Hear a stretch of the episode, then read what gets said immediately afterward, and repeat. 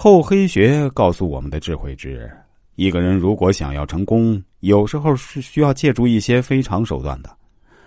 我们都知道，狐狸是一种非常聪明的动物。其实，狐狸本身是没有多大力气的，个子也非常矮小，因此，在动物界的处境其实是很不利的。在森林里，狐狸得不到尊敬，没人把它真正放在眼里。为了克服这一点，对于狐狸来说，其中一个办法就是说服老虎跟他做朋友。通过与力大无比、令人敬畏的老虎密切交往，狐狸可以伴随老虎左右，在丛林中四处行走，而且享受给予老虎同样的提心吊胆的尊敬。即使老虎不在狐狸身边，得知狐狸与老虎交往密切，也足够保证狐狸在旷野中得以生存。假如一只狐狸没有与老虎交朋友，那么这只狐狸就应该制造一种跟老虎密切交往的假象。小心翼翼的跟在老虎的后边。与此同时，大吹、大擂他们之间有着深度的友谊，这样做便于制造一种印象，即使他的安危得到老虎极大的关注。狐狸这种做法就是典型的借光。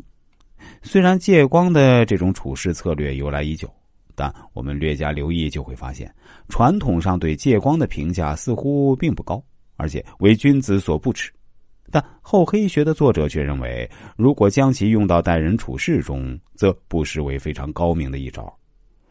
在清政府的官场中，历来靠后台走后门求人写推荐信，但是军机大臣左宗棠就从来不给人写推荐信。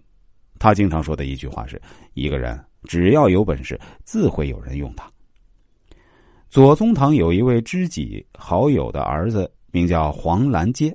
此人在福建候补知县多年，也没有得到实缺。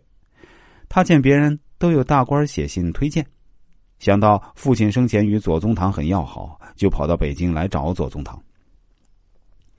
左宗棠见到故人之子，倒也十分客气。但当黄兰街一提出想让他写推荐信给福建总督时，左宗棠顿时就变脸了，几句话就将黄兰街打发走了。黄兰街是又气又恨，离开左相府就闲踱到琉璃厂看书画散心。忽然，他见到一个小店老板模仿左宗棠的字体十分逼真，于是他就心中一动，想出一条妙计：“师傅，请给我写柄扇子，落个款。”黄兰街对店主说：“店主取过扇子，落上左宗棠的款。”黄兰街手摇扇子，得意洋洋的摇回福州。这天恰好是例行参见总督的日子，黄兰街手摇纸扇，径直到总督堂上。总督见了很奇怪，于是就问：“外面很热吗？都立秋了，老兄还拿个扇子摇个不停。”黄兰街把扇子一晃，回答道：“不瞒大帅说，外面天气并不热，只是这柄扇是我此次进京左宗棠大人所亲赐的，所以我才舍不得放手啊。”